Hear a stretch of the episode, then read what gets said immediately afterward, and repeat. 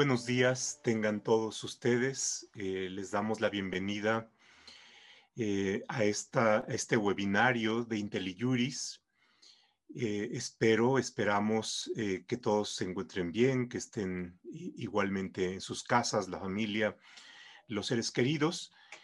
Y la convocatoria para esta sesión tiene un motivo realmente eh, interesante y que em, tiene su enfoque en aquellas cuestiones que aún desde los enfoques especializados no se aprecia del todo eh, y que tiene que ver con em, lo que sucede en los mercados digitales, pero por otra parte con las implicaciones de estos. Y bueno, eh, uno de los aspectos eh, que normalmente se destacan cuando hablamos de competencia económica tiene que ver con los beneficios que los consumidores podemos tener cuando eh, hay mercados competitivos, en la medida en que podemos tener opciones de consumo, sean de bienes o de servicios. Y por supuesto también podemos tener calidad y la, la competencia parte del supuesto que incentiva la calidad. Ahora que estamos en tiempos de pandemia, pues eh, los servicios em, digitales, la economía eh, en este segmento ha expresado cambios y bueno, eh, por ejemplo, es posible que solicitemos un servicio a domicilio y que utilicemos alguna plataforma o bien que usemos algún medio de transporte o que adquiramos un determinado bien y bueno, pues cuando recibimos el paquete o recibimos el pedido, eh, por supuesto, eh, podemos disfrutarlo, acceder, usarlo, en fin. Pero hay alguien que llega al domicilio, hay alguien que eh, se expone y nos preguntamos poco respecto de qué es lo que sucede con otro de los aspectos que son, em, que están presentes y que tienen que ver con los trabajadores. Em, esto es simplemente uno de los múltiples, ejemplos que tenemos y bueno, por supuesto también están las implicaciones que hay con el género. Y para hablarnos de esto, em, me da realmente mucho gusto que esté Laura Alicia Méndez. Muchas gracias, Laura, por, por haber aceptado participar en este webinario. Y eh, Laura ha sido, es una experta en el tema de competencia eh, Laura es abogada por el ITAM, luego hizo la maestría en competencia económica en el King's College de Londres y en su experiencia profesional ha tenido un paso que uh, simplemente se los digo para ilustrar la experiencia. Eh, ha estado en la Procuraduría Federal del Consumidor, em, precisamente en, em, en cuestiones directas de defensa del consumidor, Recuerdo cuando estudiante em, inició una de las pocas acciones en, una clase que le llamamos Clínica de Interés Público y entonces presentó una acción siendo estudiante respecto de publicidad engañosa que puso en conflictos serios a la autoridad de, a la autoridad de consumidores porque no sabía muy bien de qué se trataba esto. Y bueno, después em, eh, trabajó en la Comisión eh, Federal de Competencia en un cargo de nivel relevante y bueno, ahora está en el Infonavit como Contralora eh, General. Eh, muchas gracias, Laura, eh, por compartir con nosotros tus conocimientos. Y bueno, también esto sirve para anunciarles que próximamente tendremos aquí en esta plataforma IntelliJuris un curso sobre competencia económica y Laura Alicia ha aceptado ser eh, la profesora de este curso, así es que eh, el propósito de la plataforma es presentarles a ustedes no solamente eh, alternativas de conocimiento em, em, interesantes, sino también novedosos y de vanguardia. Y por tanto, pues em, no me queda más que agradecerles nuevamente su presencia y y bueno, agradecerte nuevamente, eh, Laura, y pues solamente los dejo con ella para que desarrolle su exposición. Muchas gracias. Muchas gracias, profe Roldán. Eh, el gusto es mío. Eh, gracias a la plataforma Interiuris por la invitación también a dar esta plática y posteriormente el curso. Efectivamente, este tema que, que voy a hoy exponer, espero hacerlo de la manera más clara. Es un tema a lo mejor que involucra muchas aristas, pero, pero procuraré hacerlo de manera pues sí, esquemática para que sea de fácil comprensión. Como usted ya bien decía, este tema generalmente es un tema poco explorado, a pesar de que mucho se habla hoy en día de la economía digital y de los beneficios que tiene la economía digital para todos nosotros que somos consumidores, pues también está otro lado de la plataforma, ahorita vamos a ver qué, qué, son las plataformas, pero otro lado de la plataforma que generalmente son los trabajadores.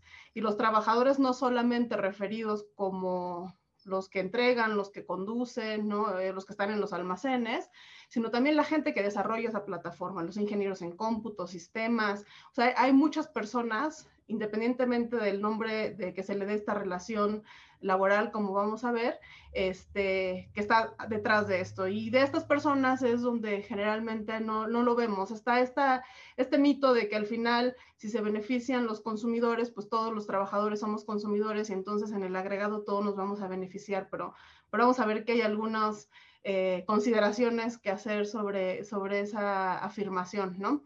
Entonces, eh, sin más preámbulo, voy a pasar a la presentación. Nada más, eh, si me dicen si se alcanza a ver ahorita que la ponga. Perfecto. Bueno, pues voy a, comenzar. La idea de, de, la exposición de hoy es platicar primero en general qué son los mercados digitales de forma muy, muy rápida y por qué es importante la competencia en los mercados digitales. Después voy a platicar un poco también de cuáles son los modelos que hay de, trabajo o de relaciones de servicios profesionales eh, en la economía digital y, qué características tienen, porque esto tiene muchas implicaciones para hablar del tema de competencia. Em, posteriormente voy a, platicarles sobre qué es la competencia o cómo se da eh, la competencia en estos mercados laborales ya en esta era digital y haré unas breves conclusiones. Aquí pongo básicamente dos, dos imágenes que, que, me parecen muy interesantes respecto a todo lo que está pasando, ¿no? Eh, del lado izquierdo pueden ver la, una, una, un dibujo, una caricatura de cómo se daba la competencia en los años 2000, cuando justamente empezaban a surgir pues estos eh, nuevas plataformas, estas nuevas herramientas tecnológicas. Y los primeros casos de competencia que se dieron en temas de tecnología, pues fueron justamente contra Microsoft e IBM.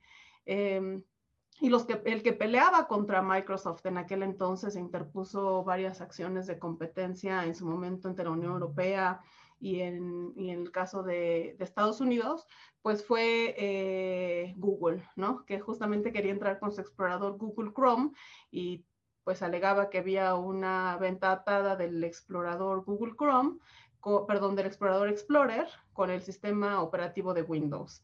Y ahí se iniciaron varias acciones, la Unión Europea ordenó la separación de los mismos, entre otras cosas ya. Eh, Entonces, después, pasados los años, en las últimas acciones que la Comisión de Competencia Europea ha hecho en, en estos temas, pues están las multas billonarias eh, que se le han impuesto a Google justamente por ventas atadas, pero ahora él atando su sistema operativo Android junto con sus aplicaciones como Gmail y Google Maps y demás. Entonces, si se dan cuenta, en 20 años los papeles se han invertido y el que era el pequeño se ha vuelto el, grande y ahora justamente esa acción de, Google y atamiento y otras acciones de Google pues han sido traídas entre otras personas por Microsoft, ¿no?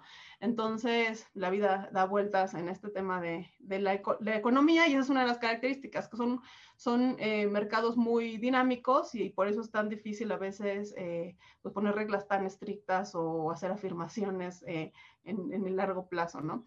Y por el otro lado, del lado derecho, vemos una, una caricatura en la que justamente está diciendo que su startup es tan disruptiva que disrumpe a otros disruptores y entonces esto es lo que también está pasando en la economía digital. En un principio todos eh, comienzan como eh, empresas disruptoras, pero llega un punto después de 20 años en el que pues cada vez salen más eh, empresas de estas al mercado y parece ser que es el futuro realmente de toda la, economía o va a llegar a ser el futuro de toda la economía. Entonces ya no son la excepción, sino que empieza a ser ya un poco la, regla, ¿no? Y bueno, las autoridades de, competencia en todo el mundo eh, tienen diversas facultades para, lidiar con, los mercados, entre ellos estos mercados digitales, pero además dentro de estos mercados digitales pues están las industrias, como ahorita vamos a ver, entonces hay mercados digitales financieros, los fintech, mercados digitales de, de redes sociales, mercados de mm, compartir música, contenidos, entonces, al final, toda la economía se está trasladando a, este, a estos modelos digitales. Y, y una de las cosas que las autoridades de competencia se han preguntado es si las herramientas que tienen actualmente para lidiar con los mercados tradicionales, pues son suficientes para lidiar también con estos mercados en la economía digital. ¿no? Y ahorita voy a explicar eh, cómo, cómo, esto aplica al tema que estoy diciendo, pero creo que es importante dejarlo como preámbulo. ¿Qué autoridades, qué ah, facultades preventivas tienen las autoridades de competencia?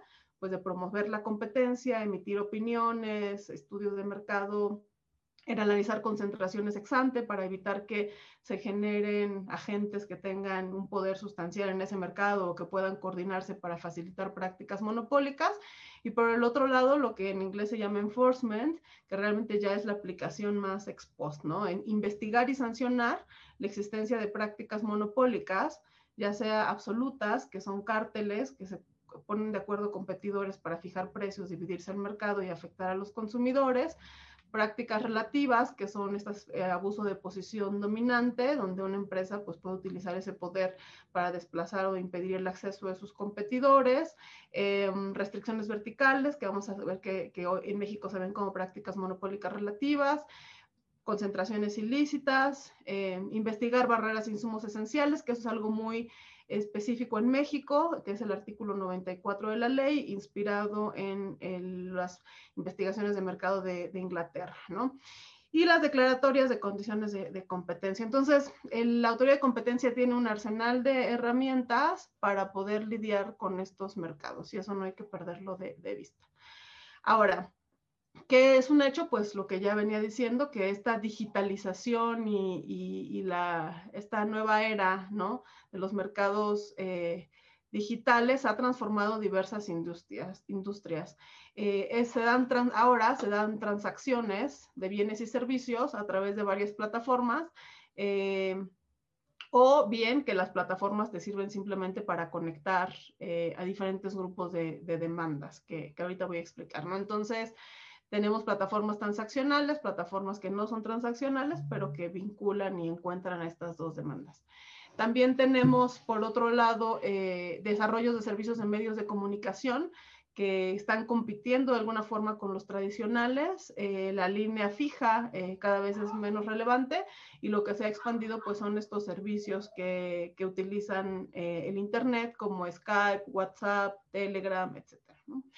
También tenemos eh, el uso, las famosas sharing eh, economy, que son las plataformas que permiten compartir activos, ¿no? Por ejemplo, el caso de, Uber o de Airbnb, tienes algo disponible, en lugar de que esté disponible, lo pones a trabajar y entonces lo subes a la plataforma y ahí se da como esta economía en la que todos comparten algo. Y algo que es relevante también es el tema de pues, todo el servicio de aparatos inteligentes que tiene que ver con Smart Home y estas... Eh, eh, bocinas que les hablas o las luces eh, automáticas, etcétera. Entonces son muchas industrias, insisto, las que, las que participan en estos cambios. ¿Y cómo esto impacta en la economía? Bueno, vemos que esta, esta gráfica me pareció interesante en un documento de la UNCTAD. Justamente si vemos en 2009 las top 10 de economías en el mundo, pues vemos que estaban eh, por, por capitalización de mercado, pues vemos que estaban Exxon, Petrochina, por ahí estaba Walmart en la parte de retail, bancos, entonces muchos las tradicionales, servicios financieros, em, servicios de energía, petrolíferos, etc. Si vemos la misma tabla, pero 10 años después, vemos que la historia es completamente distinta. Tenemos a otras empresas y estas empresas pues son estas empresas que se dedican a temas de tecnología, ¿no? Apple, eh, Google, que es Alphabet, Microsoft, Amazon y yo creo que todavía si lo viéramos con corte a 2021 seguramente todavía se vería mucho más concentrado arriba. Y una característica muy importante es que muchas de estas empresas también están concentradas a nivel regional. Entonces, la mayoría de estas empresas tienen su sede en Estados Unidos, em, muy alguna en China, ¿no? Y muy pocas en, en, Europa. Entonces, también hay un tema de regionalización que, que obviamente ya más allá del tema de competencia, pues a varios estados seguramente les preocupa en temas de seguridad nacional por el tema de los servidores o en temas de, eh, de política exterior, etc. Y entonces hoy nos encontramos con pues estas herramientas que ya son parte de nuestro día a día, que como consumidores definitivamente han mejorado nuestra calidad de vida eh, en muchas ocasiones o es lo que, lo que nosotros vemos y, y eso, bueno, generalmente eh, es de los temas que se discuten porque estos beneficios que se han traído a, nosotros como consumidores, pues son algo que se debe de fomentar y que por lo tanto se tiene que tener mucho cuidado, y así lo han dicho las diversas autoridades reguladoras y de competencia en el mundo, en regular de forma desmedida estas plataformas y tratar mejor que, que la competencia funcione y si no, bueno, ya se regula, ¿no? Esa es como, como la posición que, que se había adoptado Ahorita vamos a ver que ya están tendiendo en algunos países más hacia cierta regulación, ¿no? Sobre todo en temas de protección del consumidor, privacidad, etcétera, eh, pero aún así permitiendo que, que, la economía digital siga siendo dinámica y estos mercados sigan siendo dinámicos. Características de estos mercados, bueno, primero es la importancia de las plataformas, que, que ahorita voy a explicar, pero generalmente lo que decía, las plataformas es cuando a través de una herramienta tecnológica eh, en este caso plataformas tecnológicas, em, a través de una herramienta, eh, en este caso, insisto, tecnológica, se permite que se junten dos demandas distintas. Y, puede ser eh, una persona que yo demando el servicio de transporte a través de mi app y por el otro lado un conductor que demanda pues, pues un ingreso, ¿no? Un trabajo. Em, y la plataforma permite que confluya. Y por el otro lado está una característica relevante que es esto, se da a través de redes. Y las redes son, son muy importantes y voy a explicar por qué. Porque justamente eh, genera efectos de red directos e indirectos que de alguna manera pues empiezan a alimentar y a fortalecer la red y a darle mucho poder. Y entonces eso se erigen barreras a la competencia como voy a explicar en unas dos, tres láminas adelante. ¿Cuál es la característica también que tienen estas plataformas o estas eh, herramientas digitales en, este tipo de economía, el uso intensivo de datos. El uso intensivo de datos es fundamental. Em, y el famoso Big Data o uso intensivo de datos tiene que ver con la utilización de estos datos en un gran volumen, una gran velocidad, o sea, es, instantáneo como aparece la, la, información, se utiliza, se procesa, ¿no? A través de algoritmos hay diferentes tipos de datos, datos, muchos datos personales, ¿no? Sobre nuestras preferencias, sobre nuestra salud, etcétera.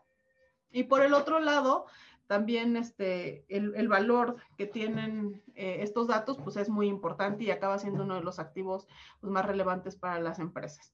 Esto tiene muchos beneficios en temas de competencia, pero también ha despertado preocupaciones para las autoridades.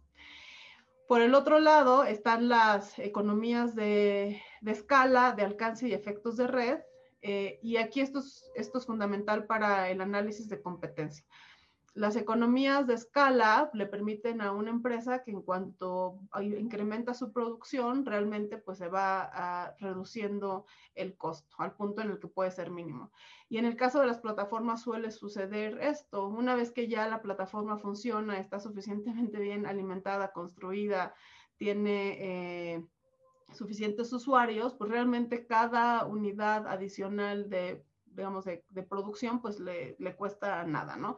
Y eso genera barreras a la, entrada, como vamos a ver.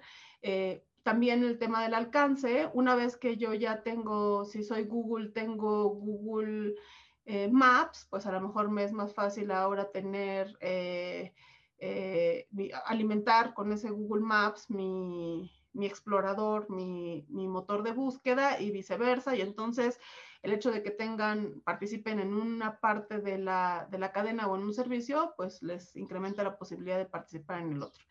Em, Y ahorita lo que vamos a ver de efectos de red directos e indirectos. Otra cosa que preocupa a las autoridades en términos de datos es que esta acumulación masiva de datos lo que hace es atar a los consumidores y hacer una cosa que se llama lock-in, que es básicamente incrementar los costos de switcheo. Una vez que ya están en una plataforma, pues es muy difícil que se muevan hacia, otra porque finalmente pues ya eh, han logrado interactuar, etcétera. Y vamos a ver que a veces esto puede ser un tema natural de la plataforma, ¿no? El hecho de que una persona decida si ya estoy en una empresa de agencia de viajes online y tengo ciertos beneficios, pues ya no me quiero mover a otra. Pero también esto a veces puede ser artificial, como vamos a ver en un ratito, y puede ser prohibido por las propias plataformas en una cosa que se llama multi-homing, que le prohíben a los usuarios pues utilizar otra plataforma, en este caso, por ejemplo, pensemos en conductores o en este de otro tipo de servicios que les permiten actuar en la plataforma competidora, si así fuera, o, lo hace, o simplemente no lo prohíben, pero lo incentivan. Entonces, el efecto de, encasillar a los y no dejar y, y, levantar los costos de salida para, para los usuarios, pues es relevante para la competencia económica. Y al final, lo que ya todos seguramente han escuchado últimamente, pues que se confluyen en, en este tema de los datos, pues varias políticas públicas no solamente la competencia económica, también la protección al consumidor, ¿no? porque hay reglas y hay una ley en México de protección al consumidor, y el tema de privacidad. Y al final lo que, lo que se debe de buscar es pues, que haya confianza en el mercado y que a la vez haya eh, opciones de los consumidores y bienestar del consumidor. Y a veces lograr ese equilibrio pues no es tan sencillo. Ahora, para explicar los efectos de red y por qué son tan importantes en las plataformas, pongo este ejemplo. Básicamente, esta es una plataforma, aquí le pueden poner el nombre de la plataforma que quieran. Yo puse Airbnb que, que permite que compartan pues una casa, un inmueble y demás para alguien más que quiere rentarlo de manera temporal. Y en las plataformas, como les decía, generalmente tienen dos demandas, ¿no? Eh, distintas, pero que se van a unir aquí. Por un lado estamos los consumidores que buscamos, discúlpenme el del, fierro, el del fierro viejo porque es una pesadilla cada mañana, pero este, este, generalmente están los de la plataforma, de un lado, insisto, los consumidores que somos nosotros, queremos una casa que rentar de manera temporal, y por el otro lado están las empresas, en este caso los, las personas que quieren rentar su casa, ¿no? Eh, y aquí hay dos tipos de efectos de red que han sido reconocidos en las plataformas. Por un lado están los efectos directos de red, que significan que si una persona está en la plataforma, más personas quieren estar en esa plataforma, ¿no? Si, si una, eh, el, el, mercado o el producto o servicio se hace más valioso en cuanto más personas estén. Y por ejemplo, aquí vemos el caso de Facebook y estas redes sociales, en cuanto más personas de de mi mismo lado de la plataforma están ahí, más familiares, amigos y demás, yo también quiero estar. Y esos son efectos directos de red positivos. ¿Puede haber efectos de red eh, directos de red negativos? Sí, por ejemplo, en plataformas de trabajo. Ahí al contrario, no me conviene que haya más personas en la plataforma porque me quitan a mí oportunidades y aquí los efectos de, directos de red son negativos. Ah, lo mismo puede pasar de este lado. Pero aquí lo interesante en las plataformas son los efectos indirectos de red. Y lo que sucede con los efectos indirectos de red es que el hecho de que haya más personas de un lado de la plataforma incentiva que más quieran estar. Voy a poner un ejemplo. Eh, el hecho de que más, haya más personas inscritas como usuarios en Airbnb o en Uber hace que más eh, personas que tienen casas o choferes pues quieran estar también en la plataforma porque hay clientela, ¿no? Los puede conectar. Entonces, estos son los efectos indirectos de red. Un lado retroalimenta al otro y así nos vamos. Entonces, eh, más choferes, más consumidores, más consumidores, más choferes. Y eso es lo complicado para definir estos mercados porque se tiene que considerar pues los dos lados de la, de, la plataforma. Y aquí estoy poniendo un ejemplo sencillo. Puede haber tres más. Aquí le podemos agregar publicidad, y entonces hay tres lados de la plataforma. Entonces, estos serían los efectos de red eh, positivos bilaterales. A un lado le conviene más del otro. Pero también hay efectos de red eh, indirectos que son unilaterales. ¿Y a qué me refiero? Vamos a poner el caso de las redes sociales como, como Facebook. En el caso de Facebook, aquí tendríamos publicistas, gente que compra publicidad, y aquí tendríamos a los consumidores. Claramente a los publicistas les conviene que haya más consumidores. Para ellos sí hay un efecto de red que va hacia acá, indirecto. Pero claramente a nosotros consumidores no nos gusta que haya o no nos interesa realmente que haya más publicistas. Entonces aquí se rompe el efecto de red. Entonces aquí son solamente unilaterales. Esto es, esto es fundamental porque esto explica por qué en estos modelos em, de plataformas tecnológicas pues se empieza a complicar el análisis de competencia y entonces empieza a ser fundamental para, para el mercado, ¿no? Que, que, los consumidores de alguna forma estén satisfechos, pero también tener suficientes personas, vendedores, restaurantes y todos de este lado del mercado. Y entonces, eh, algo, sucede algo que, ya había mencionado, que es el dilema para las autoridades de, competencia alrededor del mundo y después para los reguladores también, pero eh, en que en general tienes dos, una balanza. Tienes por un lado que promover el crecimiento económico, la innovación, la disrupción, em, el bienestar del consumidor, los precios más bajos, todo esto que, que es muy relevante, pero por el otro lado, las autoridades tienen que evitar la concentración del mercado, porque sabemos que, si los mercados están concentrados, esto puede llevar a que se faciliten prácticas eh, anticompetitivas y que por lo tanto incrementen los precios, ¿no? Este, o las condiciones, que ahorita voy a hablar de las condiciones injustas de, comercio, y por el otro lado evitar prácticas eh, monopólicas básicamente o barreras, insumos, etc. Entonces, eso es lo que tienen que hacer las, las autoridades. Pero como decía, pues para esto es, es complejo. Eh, todas las autoridades alrededor del mundo lidian con, con la definición de, por para empezar, la definición de mercados relevantes. Pues, si anteriormente queríamos definir el mercado relevante de, este, no sé, eh, de la venta de refrescos, pues a lo mejor era más sencillo, veías las preferencias, veías, hacías un análisis, un snip test, el test del monopolista hipotético para ver si efectivamente había sustitución entre las bebidas carbonatadas y los jugos, y entonces así lo definía. Pero aquí no, no, no, pasa lo mismo porque son plataformas de, de múltiples lados y que si bien ya había antecedentes de, análisis de plataformas, mucho, por ejemplo, en el caso de telecomunicaciones, aquí además le agregas la complejidad de que es muy dinámico. Entonces, hoy la plataforma tiene un modelo de negocios y mañana tiene otro, ¿no? Y la otra característica es que tienes además que evaluar el poder de mercado, ya que tienes tu definición del mercado relevante, considerando otras cosas considerando lo que hace rato decía, los efectos indirectos de red eh, que generan eh, barreras a la entrada y que por lo tanto pues pueden hacer que, que perdure que perduren estas eh, empresas con, con, poder sustancial, ¿no? O con poder en el mercado. La otra cosa que es muy importante para determinar si una empresa tiene poder o no en los mercados digitales es lo que hace un momento decía, que es el multi-homing. Mientras yo, plataforma, permita que las personas que están en mi plataforma, voy a decir los hoteles, por ejemplo, conductores, etcétera, se puedan mover libremente o lo mismo mis consumidores, a lo mejor las barreras son muy em, insignificantes y simplemente entra, otra nueva plataforma, un nuevo algoritmo, este, y me hace competencia y me gana mis clientes y ya ahí se acabó el problema. Pero el problema es que pues generalmente a veces no es tan obvio, a veces es un tema de incentivarlas, de no permitir la portabilidad de datos y eso empieza a generar problemas de, de, de barreras y posiblemente den poder de mercado, poder sustancial de mercado, como se dice en México. Otra característica de las plataformas es que generalmente un lado subsidia al otro. Ustedes ven que Facebook es gratis o estas redes sociales, pero por otro lado los publicistas están pagando por los datos, ¿no? Aunque ahora ya también se, se argumenta y se dice, como el caso de, de, Alemania, que no es gratis, ¿no? Porque al final la entrega de datos personales pues tiene un valor, aunque no se vea económicamente, aunque no nos cueste nada, si nos cuesta eh, cuando aceptamos los términos y condiciones del uso de datos.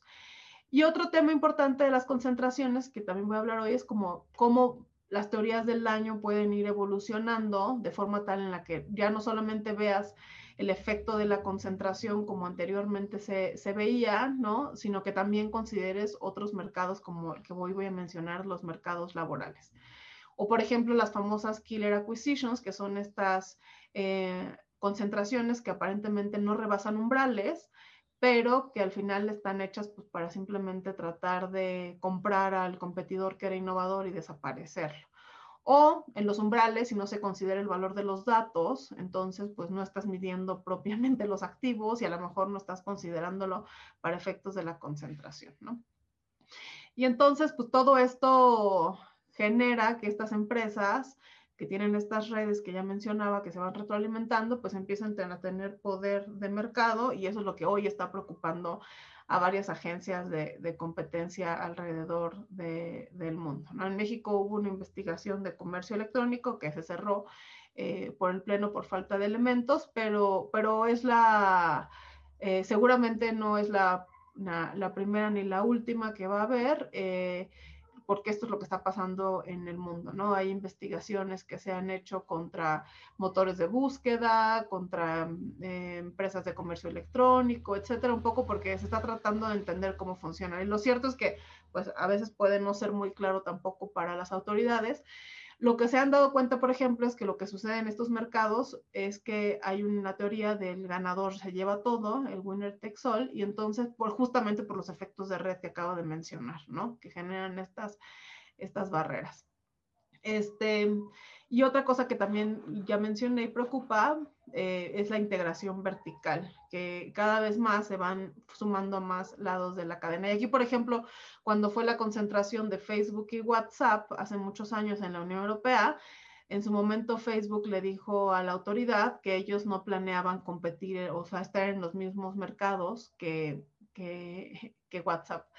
Y al final lo que sucedió es que fusionaron su Messenger con WhatsApp y utilizaron el teléfono para eh, unir los datos y bueno, eso les costó a Facebook una multa igual millonaria por parte de la Unión Europea por haber ocultado información en la concentración, pero pues de nuevo era difícil para la empresa preverlo, perdón, para la autoridad de competencia preverlo, pero es algo común que se da en este tipo de industrias, ¿no? La integración vertical. Y esto es lo que hace rato mencionaba, del multihoming y, y lo quiero volver a, señalar porque esto afecta en la parte de los mercados laborales. O sea, tiene, es, el multihoming tiene un efecto en la parte de competencia para determinar si la empresa tiene o no poder sustancial, pero también puede tener un efecto para determinar qué tan libre realmente es el trabajador en esta economía digital. Porque justamente uno de los argumentos de, de las empresas en este gig economy o economía de encargos o estos contratos pequeños que se les dan, ¿no? Eh, es que no hay control de las empresas con los trabajadores, ¿no? Y que finalmente pues ellos deciden autocontratarse, que ellos solamente ponen la tecnología. Pero el problema es que cuando se les impide de alguna forma o se les incentiva a, con, consecuencias negativas si no lo hacen, ¿no? Eh, cuando se les impide el cambiarse, utilizar otra plataforma al mismo tiempo, entonces parecería que el tema de control sí es relevante, pero entonces también parecería que eso puede constituirse en barreras para que una empresa competidora este, pueda estar eh, en, entrar, al, entrar al mercado, ¿no?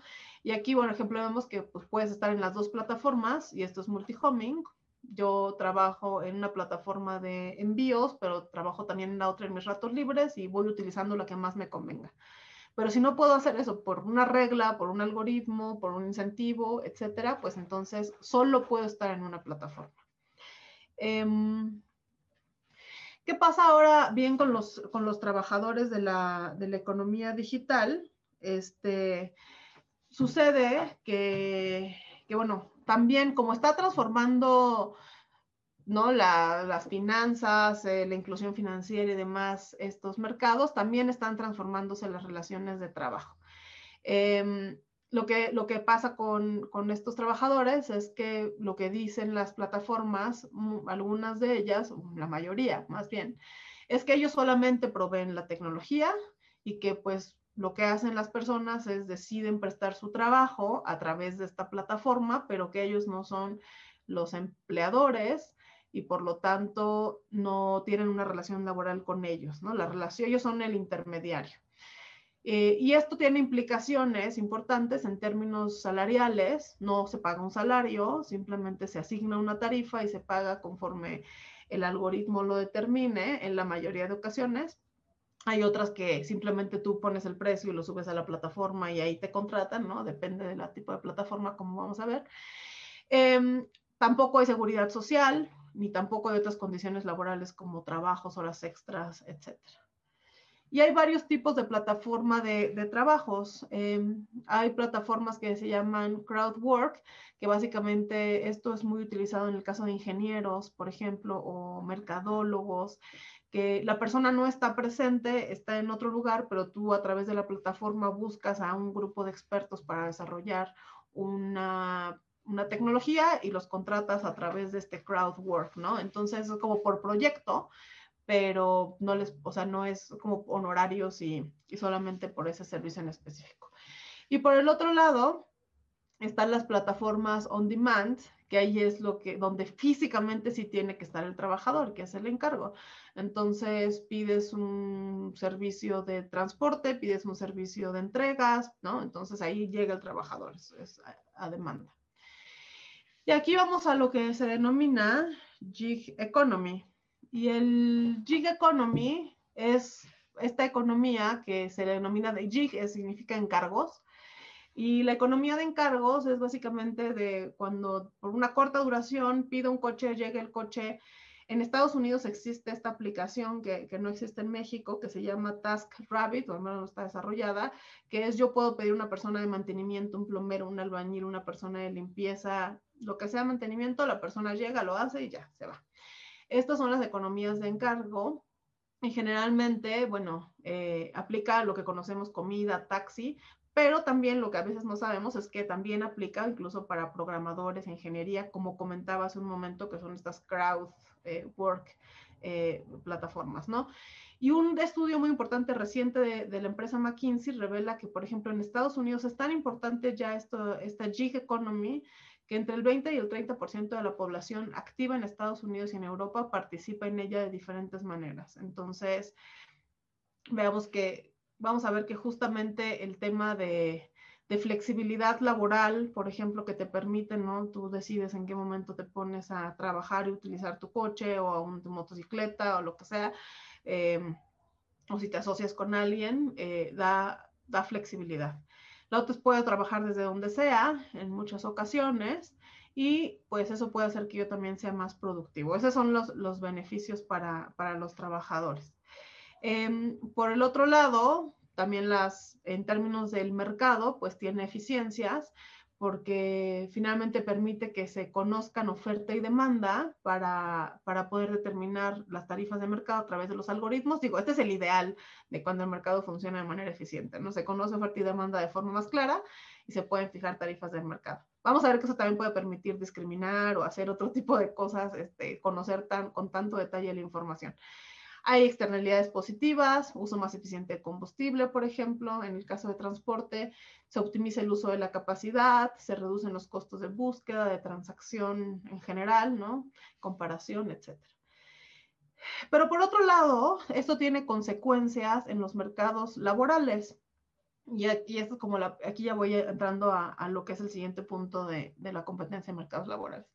Y el principal efecto que tiene la gig economy en los trabajadores eh, insisto, con trabajador entendido en sentido amplio, independientemente del tipo de, contrato que tengan, sino más bien atendiendo a la realidad económica, em, es que tienen bajo poder de negociación para, de sus condiciones. ¿Por qué? Porque están desagregados.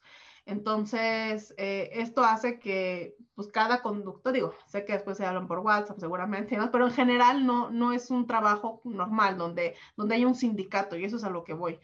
Eh, aquí no hay sindicatos, eh, cada uno negocia en lo individual y además muchas veces no pueden negociar porque es un algoritmo. Y entonces esto es todavía más complicado porque no saben realmente cómo funciona el algoritmo. Y de hecho, un trabajador de una empresa de estas de transporte de red en Estados Unidos, que era ingeniero en cómputo, se puso a, juntar datos de sus compañeros y él para, para entender el algoritmo y desarrolló una, un, programa, su propio algoritmo para entender el algoritmo y se daba cuenta que no tenía ni mucho sentido, que a, cada uno le pagaban de forma distinta, no entendían el tema de la ubicación, entonces esto hace que sea muy difícil negociar los términos y, condiciones.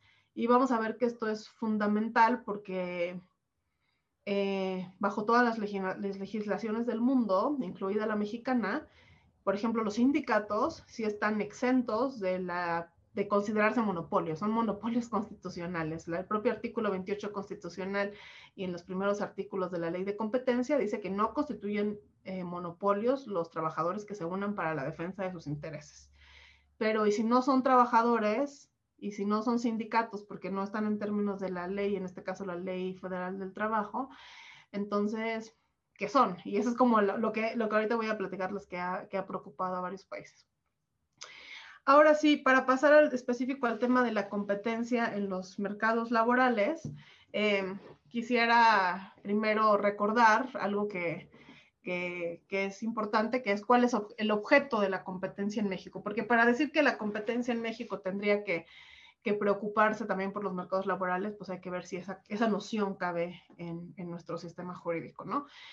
Y vemos que el artículo 28 habla de, de, la importancia de la competencia y dice algo al final que es que se debe de eh, combatir las prácticas monopólicas, concentraciones y las demás restricciones al funcionamiento eficiente de los mercados. Y este mismo funcionamiento eficiente de los mercados lo retoma la Ley Federal de Competencia Económica en, objetivo, en su objetivo, y entonces finalmente vemos que pues, simplemente es cómo el mercado funciona de manera eficiente y vamos a ver qué diferentes tipos de eficiencias, etc. Y otro es lo que ya comentaba, tenemos el tema de que la Constitución también excluye a los excluye a las asociaciones de trabajadores, pero sí dice constituidas conforme a la legislación de la materia. Entonces estamos hablando de las leyes de trabajo, ¿no? Em, para la protección de sus propios intereses. Y esto pues dejaría fuera a pues, todos estos trabajadores de esta denominada gig economy. Em, y ahorita voy a explicar como las consecuencias que ha tenido. Ahora, primero una de las cosas que, se han debatido alrededor del mundo es, ok, pensamos en la competencia económica tradicionalmente y los economistas siempre han pensado en la competencia económica como aquella que se ocupa del bienestar del consumidor. Y el bienestar del consumidor, pues ahorita voy a ponerle una grafiquita, pues básicamente es un tema de eficiencias asignativas generalmente, o también pueden ser dinámicas pensando en innovación, pero es que los consumidores paguen menos o tengan más alternativas, ¿no? este, haya más cantidad de bienes en el mercado. Em, y la pregunta es si entonces también las autoridades de competencia deberían de preocuparse por los monopsonios en los mercados laborales, porque parecería, o, este es como también otro mito que, que, ahorita voy a explicar por qué no es cierto, pero hay un mito que dice, pues es que si yo me preocupo por los trabajadores, eso hace que se le pague más a los trabajadores y por lo tanto eso se va a traducir en un aumento inmediato de precios al consumidor y entonces chocan las, las ideas. O si se da una concentración y yo me preocupo por los trabajadores y la concentración resulta que eliminaba duplicidades de trabajadores implica un recorte, entonces eso choca con la de la competencia. Sí, o sea, sí hay casos en los que Obviamente las concentraciones, el hecho de que se fusionen dos empresas hace que sean mucho más eficientes y por lo tanto no, lo, que, lo que se discute no es que se deba de priorizar otro tipo de, política como la política laboral, eso es otro tema, este, ni tampoco se tiene que priorizar el que los costos incrementen a costa de este, los consumidores, sino lo que vamos a ver que se ha discutido y esto fue eh, eh, en, la OCDE, en la Organización Económica para la Cooperación de Desarrollo Económico, justo en el Open Day, en el Día Abierto de Competencia en París el año eh, pasado, antes de la pandemia, en febrero del año pasado, hubo una mesa redonda que se llamó Competencia en Mercados Laborales. Y esta mesa, me parece que si pueden leer este documento, los invito a revisarlo. Es muy interesante. Varios expertos en competencia económica y varias autoridades de competencia se pusieron a discutir de si era suficientemente abierta hoy nuestra, en el mundo la noción de bienestar del consumidor y si las autoridades deberían de preocuparse por estos temas. Y la conclusión a la que llegaron fue que sí, ¿no? Y ahorita voy a explicar un poco las conclusiones y algunos de los papers de los autores y demás, pero pero creo que esto es, fundamental eh, entenderlo. Ahora, ¿por qué sí cabe preocuparnos eh, eh, por, los mercados laborales dentro de la competencia económica? Pues primero hay que repasar el concepto de bienestar del consumidor, ¿no? Y en el bienestar del consumidor, digo, no voy a abrumarlos con gráficas, pero básicamente lo que significa el bienestar del consumidor es que esta es la demanda, esta es la oferta, ¿no? Las empresas, los consumidores, y aquí hay un punto de equilibrio y cuando las empresas están en competencia eh, perfecta, pues lo que hacen es que las, todas las empresas son tomadoras de precios, precios del mercado. Ellos no pueden definir el precio del mercado, entonces yo tomo el precio del mercado. Y entonces eso significa que aquí hay consumidores que estaban dispuestos a pagar más, pero al final van a pagar menos. Y aquí hay productores que estaban em, dispuestos a vender por menos, pero van a vender por más. Esa diferencia entre lo que yo iba a pagar y, al final acabé pagando es esta eficiencia del bienestar del, consumidor, ¿no? Este es el bienestar del consumidor y el bienestar del, del productor, por así decirlo. Em, esta es la que generalmente se ha tomado como em, el objetivo de la competencia económica, aunque en algunos países como Estados Unidos el bienestar total también es eh, considerado. ¿Qué pasa en un monopolio?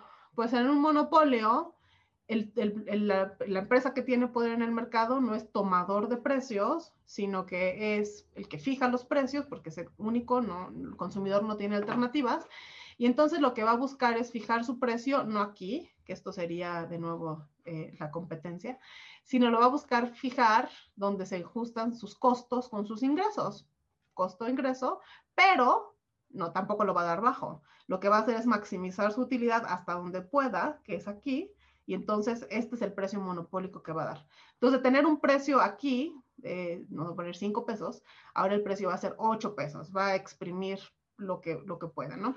Y aquí vemos en esta gráfica que esto genera que obviamente se pierde excedente del consumidor porque se lo come el productor, que es esta parte. Y por otra parte, esta es la clave para entender la relación entre los mercados monopsónicos y monopólicos, se pierde cantidad. Ya no se va a producir esta cantidad en el mercado, como decidió reducirlo a que sus ingresos marginales sean iguales a sus costos marginales, no producir más, porque así va a maximizar sus, sus utilidades, disminuye la cantidad. Y esa cantidad es algo que como consumidores nos va a afectar porque estos bienes ya no van a estar en el mercado a pesar de que se necesitaban y entonces el precio se incrementa. Esto es clave. Ahora, veamos los mercados laborales. En los mercados laborales hay que pensar al revés. ¿Por qué? Porque aquí son monopsonios, no monopolios. ¿Y qué es el monopsonio? El monopsolio es el poder del comprador.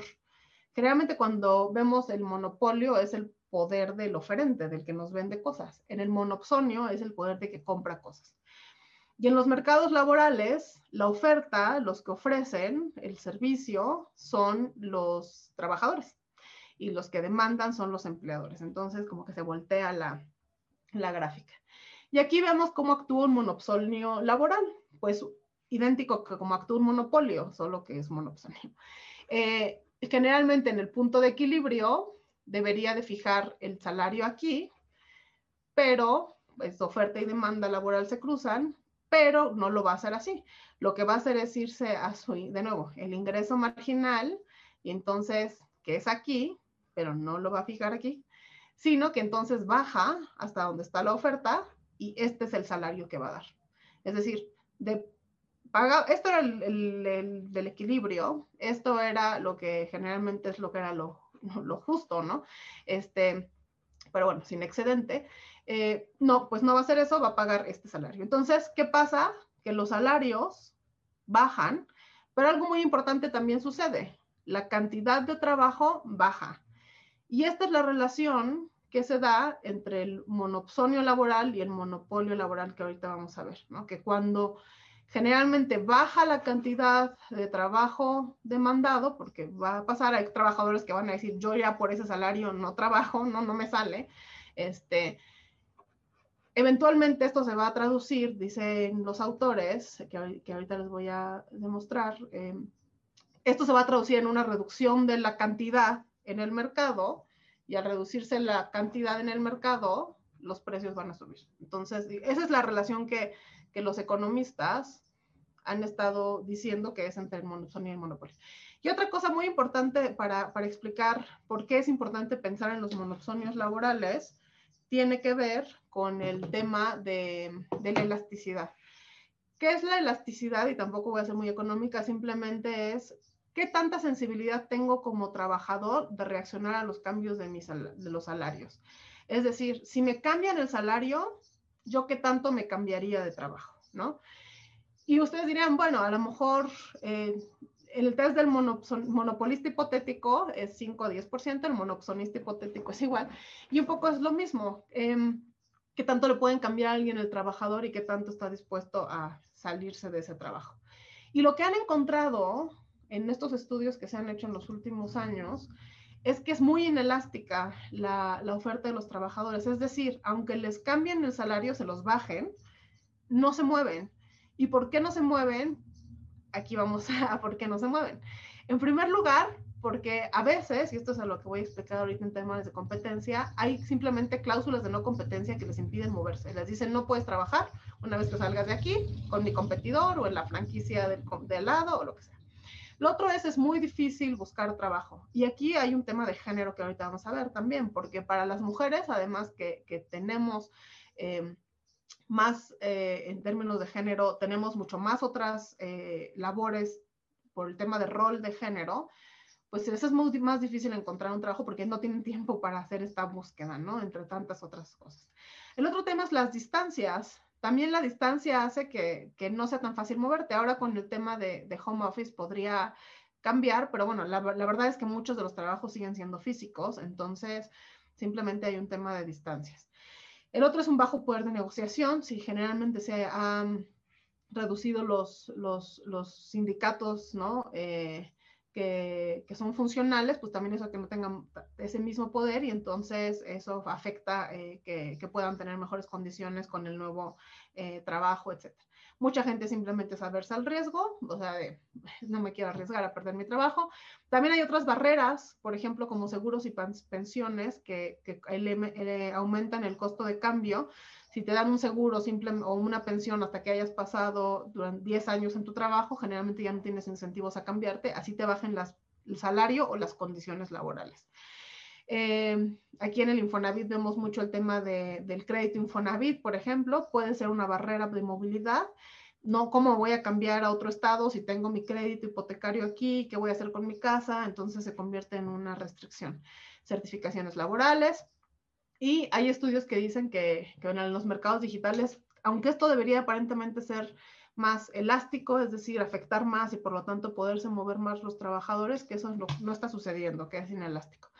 Y aquí en temas de género, esto es muy relevante, como ya mencionaba, porque justamente hay estudios que revelan que la oferta de las mujeres es más inelástica, uno, por los costos de búsqueda que ya mencioné, dos, por el tema de infraestructura, es decir, si no hay transporte seguro para las mujeres en el día o en la noche, pues también no te vas a querer ir tan lejos. Entonces, eso reduce tu, campo de trabajo.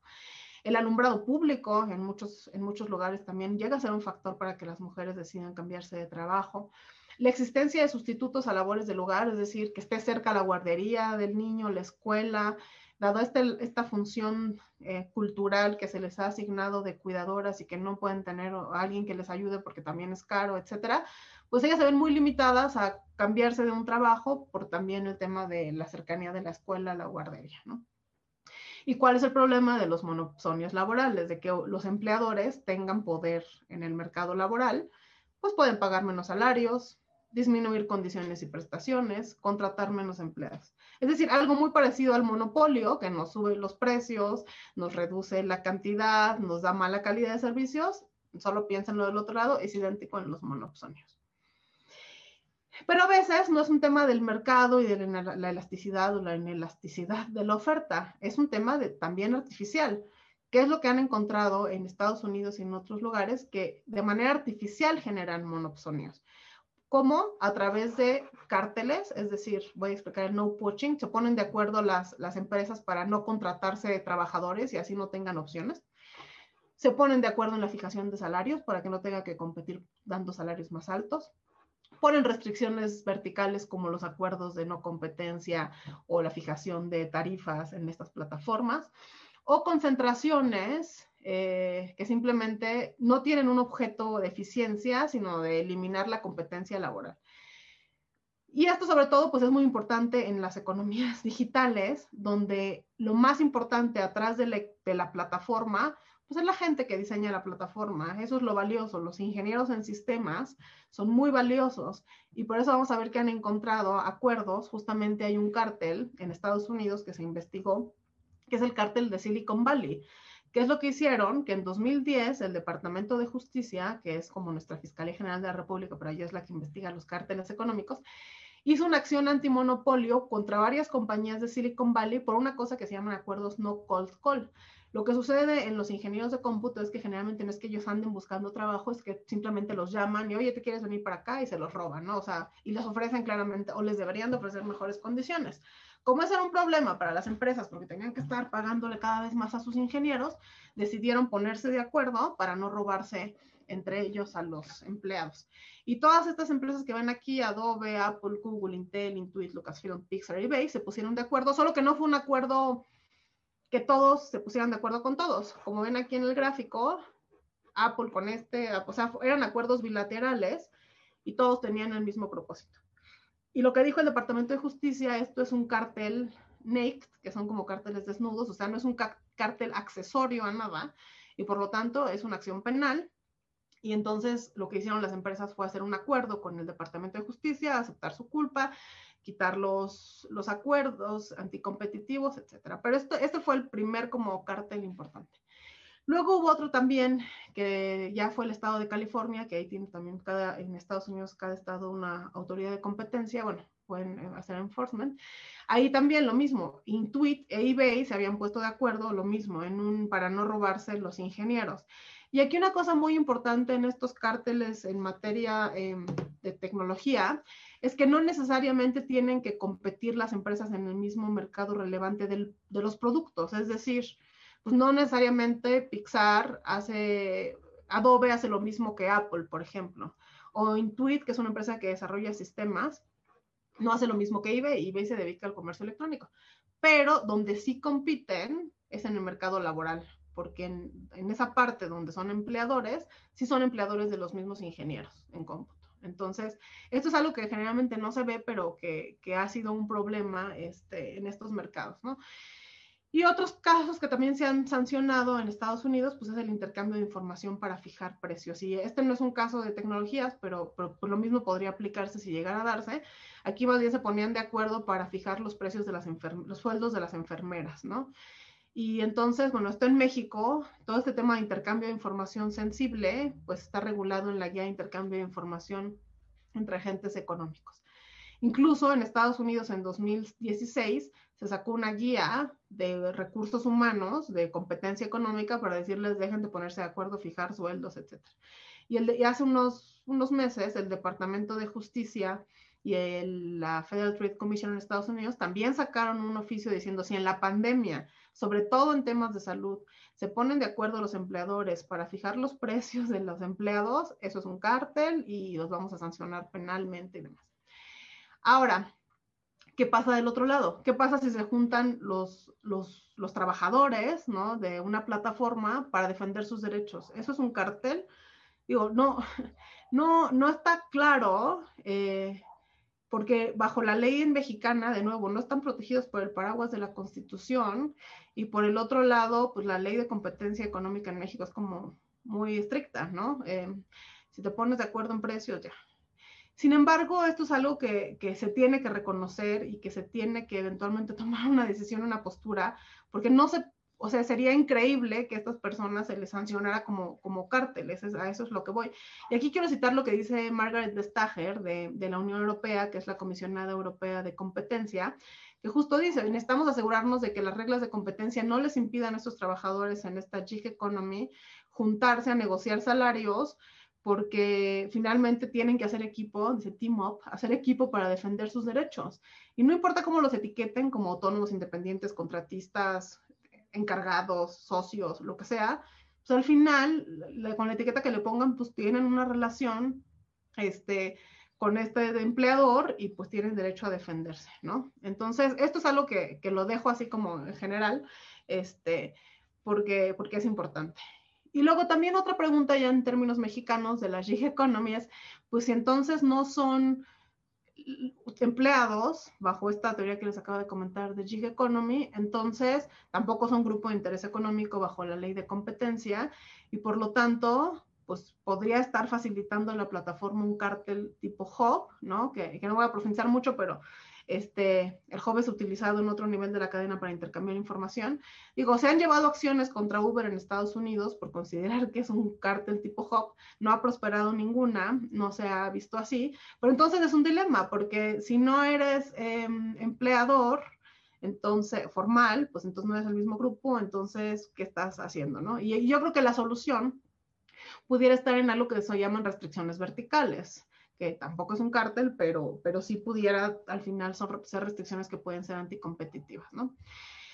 Antes de pasar a eso, bueno, finalmente quería también comentar que en términos de, concentraciones, em, pues nosotros generalmente cuando se analiza la fusión entre concentraciones, las personas en, en, competencia siempre vemos lado de los consumidores aquí, donde se traslapan los mercados pero rara vez se ve si en la concentración se traslapan los mercados de los empleadores como empleadores, ¿no? Y aquí, bueno, en el caso de la plataforma, pues vemos que están este, generalmente pues, varios actores.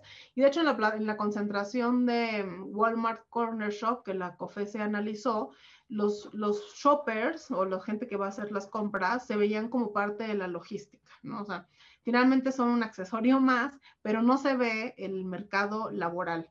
Y lo que están ahorita argumentando autores como Herbert Hovenkamp, en, este, en estos papers que les comenté, bueno, el de la OCDE, pero él ha hecho ya un par de papers los últimos dos años, de los mercados laborales. Herbert Hovenkamp es uno de los expertos en competencia en todo el mundo y es eh, un profesor de Estados Unidos. Lo que dice es que la palabra del consumidor al final del día no debería ser tan limitada y que debería de considerarse también el caso eh, de, de, la afectación en los mercados laborales, ¿no? Y lo que él dice que la clave está en lo que hace rato mencionaba, en que la reducción de la oferta eventualmente se traduce en una reducción de la cantidad en los mercados.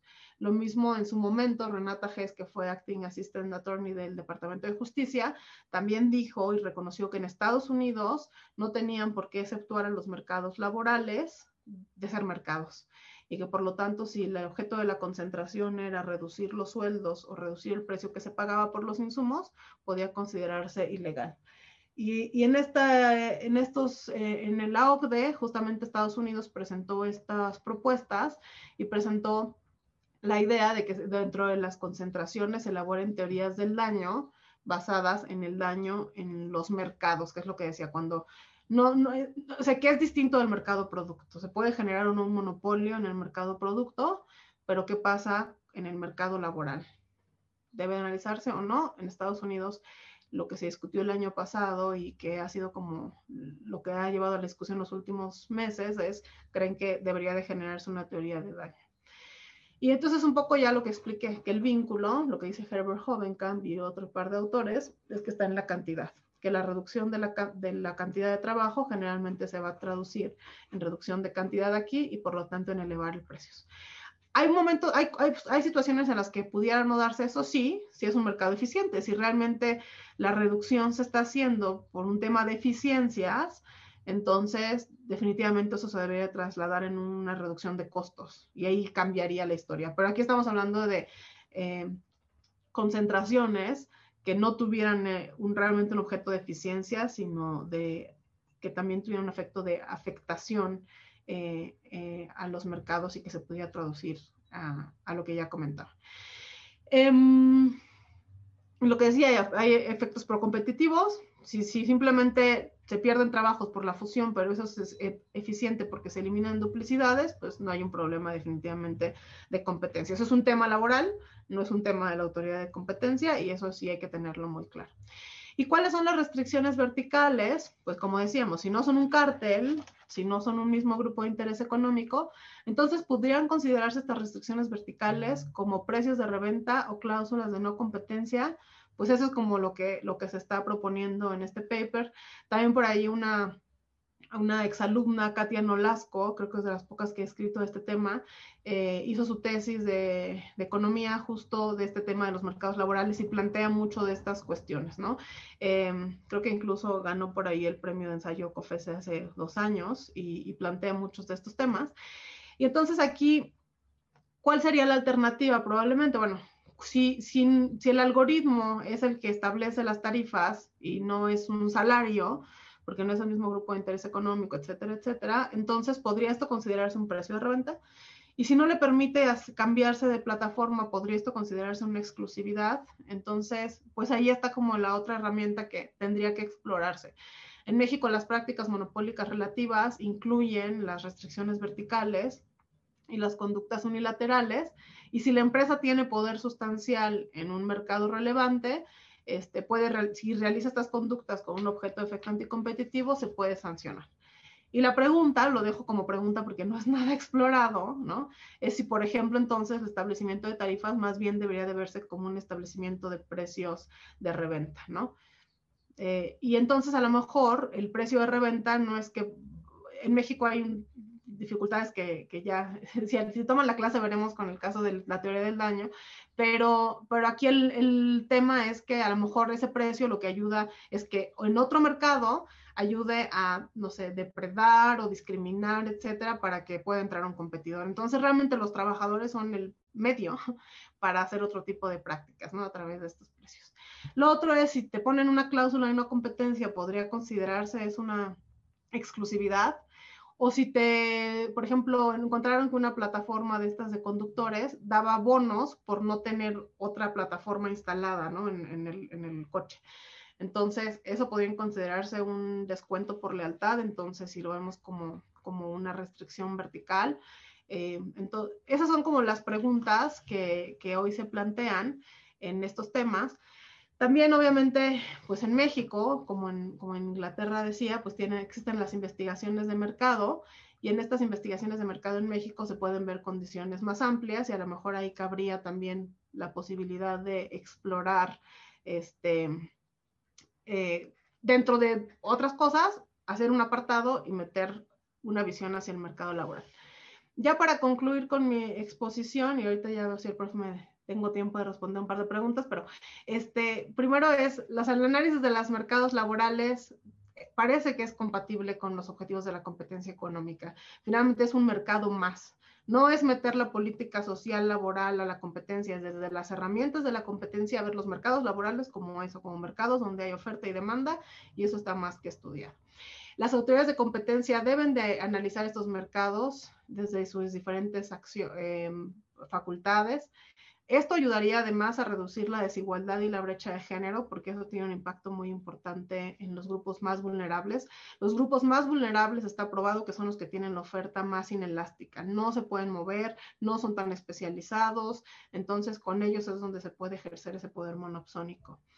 No, no significa que, meter esta visión de, los trabajadores a la competencia sea eh, frenar las tecnologías, eso es un tema de política laboral que no tiene que ver con la competencia, sino tratar de internalizarlo dentro de los análisis eh, propios de la autoridad de competencia.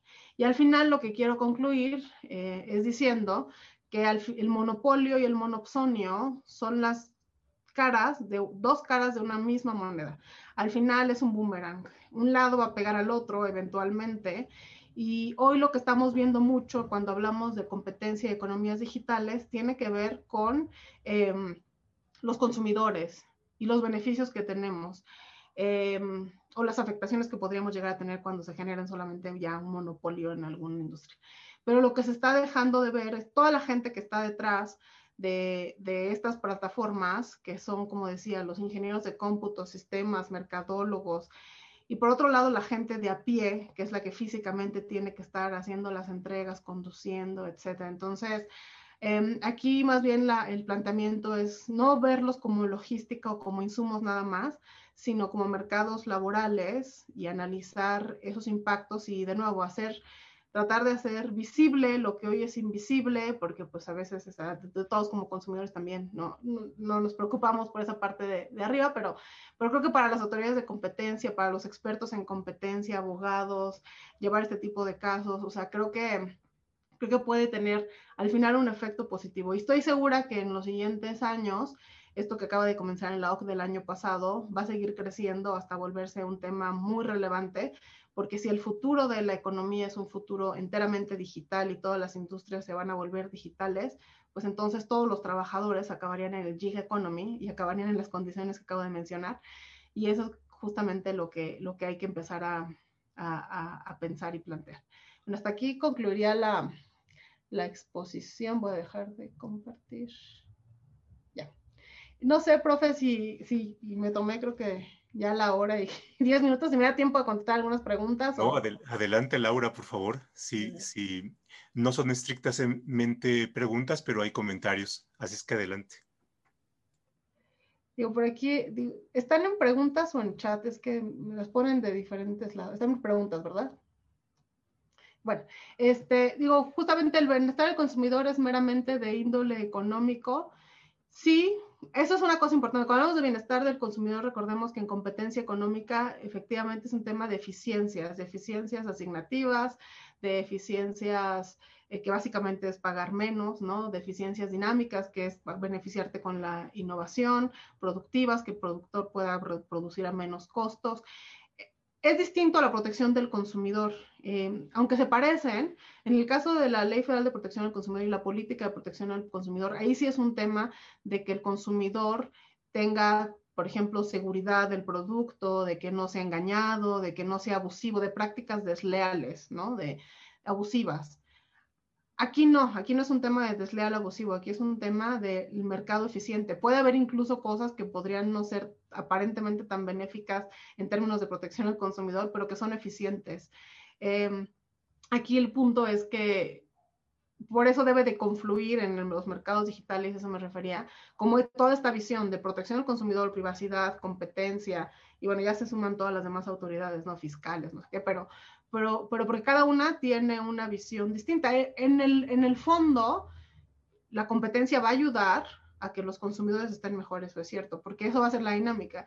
Y un poco lo que yo veía en Profeco es que, y ahí hay una relación que nunca he hecho formalmente, pero lo que notamos es que las industrias que tenían más quejas en Profeco eran justo las más concentradas, y lo veía desde el punto de vista de la concentración. Y eso es normal, generalmente tienden a dar malos servicios, altos precios y tal, porque es el reflejo de la mala competencia, ¿no?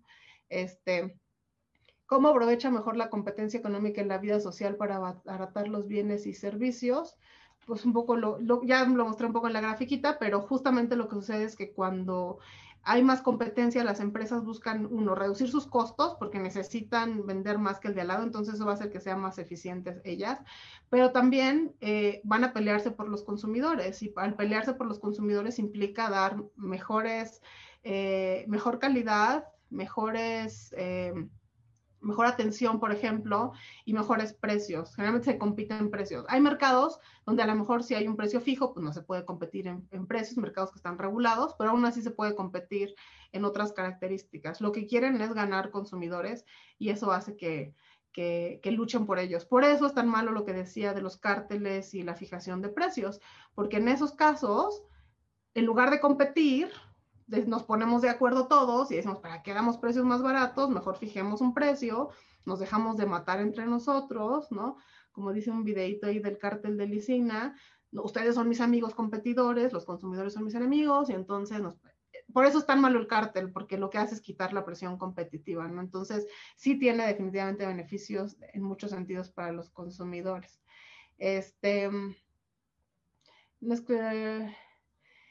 Bueno, sí, el tema laboral, insisto, no, no mi, mi, objeto no era meterme en una discusión laboral, creo que es como otro mundo, pero reconocer la, lo que creo que es importante es que se reconozca la realidad, sea cual sea.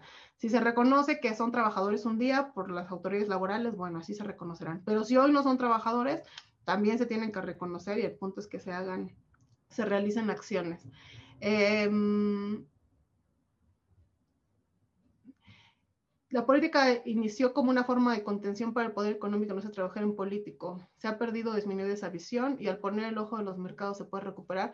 Sí, efectivamente, cuando fue el Sherman Act en Estados Unidos, pues justo era porque lo que se habían dado cuenta es que estos monopolios de Rockefeller y el, azúcar, el tabaco, todo el, ¿no? Telecomunicaciones estaban en manos de pocas personas, eran los trusts y efectivamente nace como una forma de frenar el, poder que tenían. Yo creo que pues esa, esa, discusión en las economías digitales, basta ver lo que pasa en, en, Europa. La, la, preocupación en Europa en términos de economía digital también tiene que ver con, con, perder un poco el control, pero en temas de privacidad, lo que decía, seguridad. Obviamente, nadie quiere acabar rehén de, de, de algo que no puede estar regulado, ¿no? Entonces, yo creo que aquí obviamente siempre hay otras consideraciones, sin embargo, creo que en específico la política de competencia económica tiene que enfocarse en el, en, el bienestar de los consumidores con todos estos bemoles y todas estas características, pero, pero enfocarse en eso y dejar que las demás autoridades pues también hagan su trabajo. Creo que eso es un tema coordinado con, con varias autoridades, no solamente una. Este, mm, y eh, nada más Iván dice, evitar el multihoming puede generar efectos adversos a la competencia.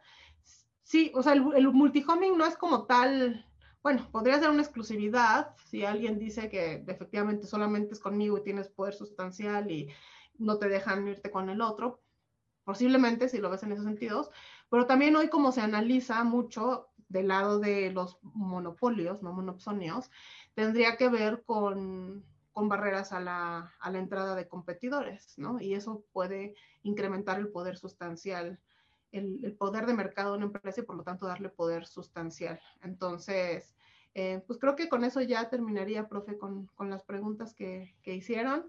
Eh, no sé si tenga algún comentario. Pues, pues, no, muchísimas gracias por tu participación y a nuestros asistentes.